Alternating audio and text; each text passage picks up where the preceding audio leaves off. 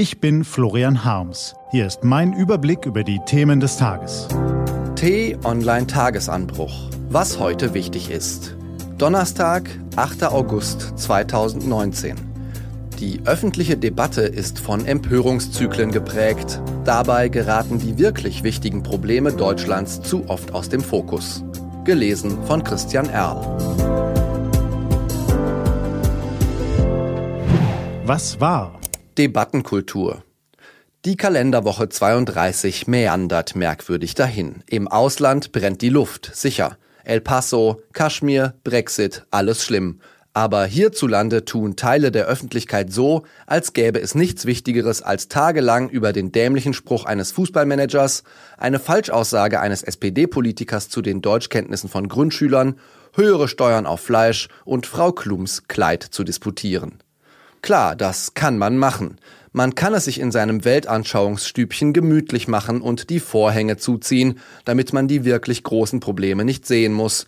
Die gefährdete Sicherheit Europas, seit der eine Atomwaffenabrüstungsvertrag INF gekündigt worden ist und der andere New Start auf der Kippe steht.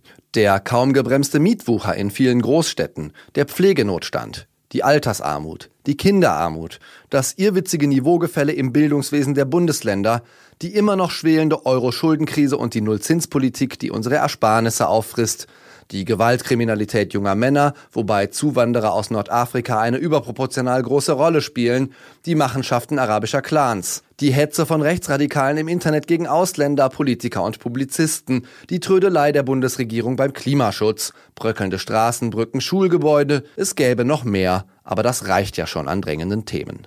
Sicher, auch diese Probleme werden hier und da angesprochen, aber zu selten mit dem Nachdruck, den es bräuchte, um sie schneller in den Griff zu bekommen. Nennt man das Sommerloch? T-Online-Chefredakteur Florian Harms würde es eher Realitätsverweigerung nennen. Wer die großen Probleme nicht anpacken will, der ereifert sich eben über die kleinen. Das ist bequem, das kann jeder. Aber dann muss man sich nicht wundern, wenn Deutschland international den Anschluss verliert, die Spaltung im Land zunimmt und immer mehr Menschen sich frustriert von der Politik abwenden oder schlimmer, den Scharfmachern und Schreihälsen hinterherlaufen. Deshalb heute Morgen ein Weckruf. Alle mal aufwachen bitte. Verkehrspolitik. Stellen Sie sich bitte einen Moment vor, Sie seien auf dem Land, vielleicht ein Dorf, vielleicht an einem Feldrand, hier ist Frieden, nur ein paar Piepmetze zwitschern, tiefe Ruhe senkt sich über die einsame Landstraße. Aber dann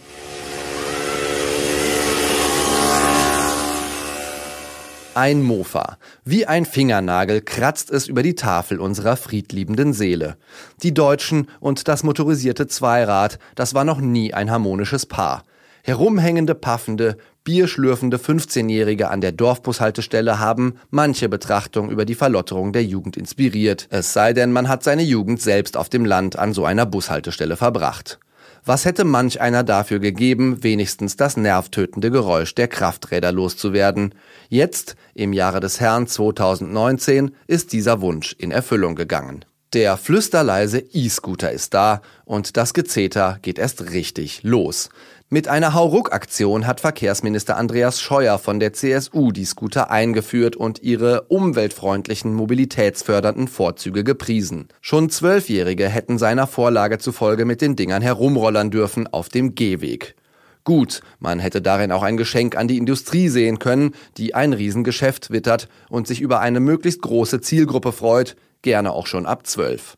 Dass in der ersten Phase der Pubertät nicht der Gipfel des verantwortlichen Fahrverhaltens erreicht wird, hätte dem Minister vielleicht mal jemand sagen sollen, wusste er bestimmt nicht. Im Bundesrat wurde die niedrige Altersgrenze schwupps kassiert und das Bürgersteigrollern auch, zum Glück. Die Helmpflicht für Scooterfahrer, eine echte Umsatzbremse, hat man aber trotzdem sausen lassen. Dafür legte Herr Scheuer lieber eine Kampagne mit Models in Dessous auf, die unverbindlich für die schützenden Helme werben. Der Mann setzt Prioritäten.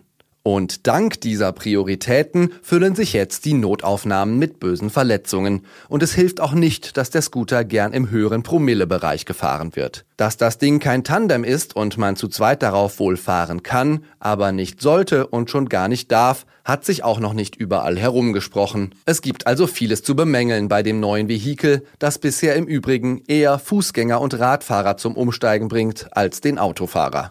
Dennoch, die Aufregung darf sich gern ein bisschen legen. Wir könnten uns glücklich schätzen, wenn alle Probleme in unserem Land so einfach lösbar wären. Häufigere Kontrollen mit überaus lästigen Bußgeldern werden wohl genügen, um überschwängliche Scooterflitzer an die paar Regeln zu erinnern, die sie vom Radfahren schon längst kennen. Rücksichtnahme ist lernbar, außer beim Mofa. Das knattert nun mal. Was steht an? Auf t-online.de geht's heute auch um diese Themen. Was sagt Schalke-Ikone Benedikt Hövedes zur Causa Clemens Tönnies? Wie gesund ist Kaffee wirklich? Und wie es ist, an einer Grundschule in Berlin-Neukölln zu arbeiten. Das war der T-Online-Tagesanbruch vom 8. August 2019. Produziert vom Online-Radio- und Podcast-Anbieter Detektor FM. Den Tagesanbruch zum Hören gibt's auch auf Amazon Echo und Google Home. Immer um kurz nach sechs am Morgen. Auch am Wochenende. Ich wünsche Ihnen einen frohen Tag. Ihr Florian Harms.